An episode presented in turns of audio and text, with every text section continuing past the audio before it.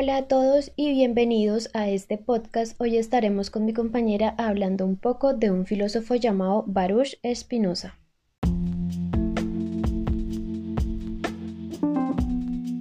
Este personaje nació en Ámsterdam en el año 1632 y es un filósofo de origen judío sefardí, es considerado un padre del pensamiento moderno y un gran heredero de los grandes racionalistas del siglo XVII. Y les cuento que él fue criado bajo influencias de filósofos judíos de la época medieval y dado a esto, él inició a estudiar principalmente la filosofía cartesiana, entre otras.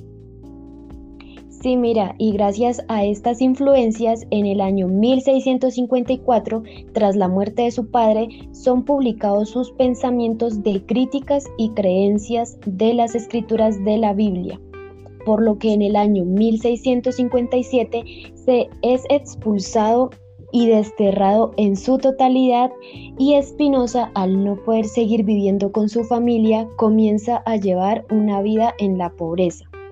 Pero él se dedica a pulir lentes para instrumentos ópticos, lo que le permitió subsistir y en el año 1660 se traslada a la ciudad de Richburg donde redacta dos obras llamadas Principio de la Filosofía Cartesiana y Pensamientos Metafísicos.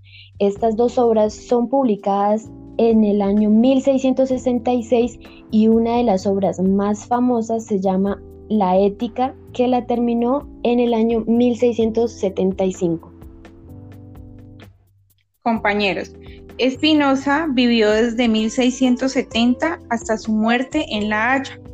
En 1673 le ofrecieron dictar cátedras de filosofía, pero él no aceptó porque no hubo libertad para hablar de religión, lo cual era lo que más le gustaba. Y para terminar, un dato importante, este filósofo muere por tuberculosis el 21 de febrero del año 1677 a los 44 años, dejando sin terminar algunas obras como el Tratado Político, entre otras. Este filósofo es recordado y nombrado por su teoría de panteísmo. Algo para aportar es que para Spinoza el universo, la naturaleza y Dios son equivalentes, es decir, que Dios lo encontramos en todo este era su pensamiento filosófico. Bueno, compañeros, espero que haya sido de su agrado. Muchas gracias por escucharnos.